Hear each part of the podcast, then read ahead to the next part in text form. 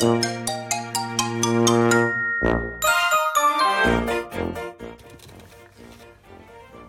い。どうもどうもどうも。どうも。えー、青森の兄改め青森の兄です。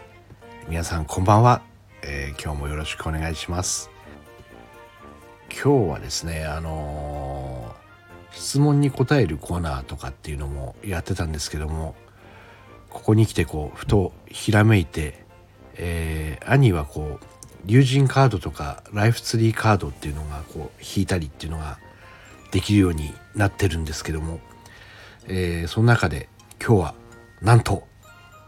ライフツリーカードを引いて、えー、メッセージをしかもこう自分に来たメッセージを配信してしまおうという企画でございます。あのライフツリーカードっていうのはこう絵絵を見てすごいこう綺麗なね絵を見てこう自分の中に答えがあるっていうことで、えー、それをですね配信してしまうっていう初めての企画をやってみたいと思います。それではですね呼吸を整えて、えー、ライフツリーカードを引いてみたいと思います。ほっほ音声が途切れたりしますけどね、えー、放送事故ではありませんので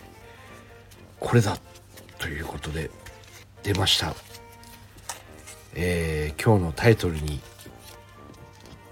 なってるはずです、えー、シード。種ですかね、えー、種のカードが出ました。これをですね、えー、出てどうこうっていうのはないのでこれを見て自分がどう感じるかこれから。メッセージを受け取りたいと思います。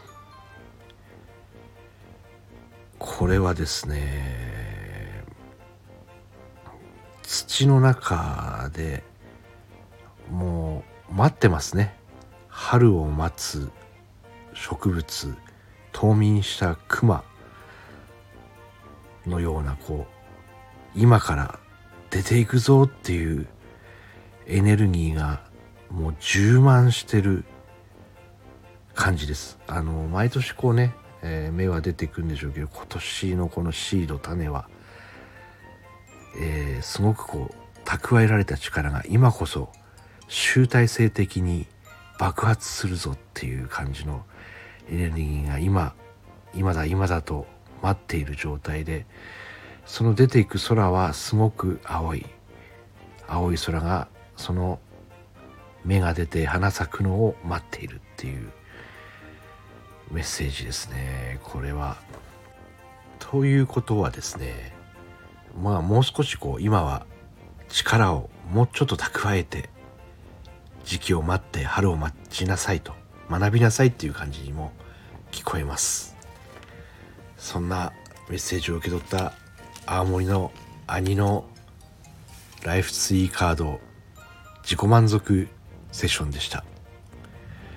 それではまた See ya!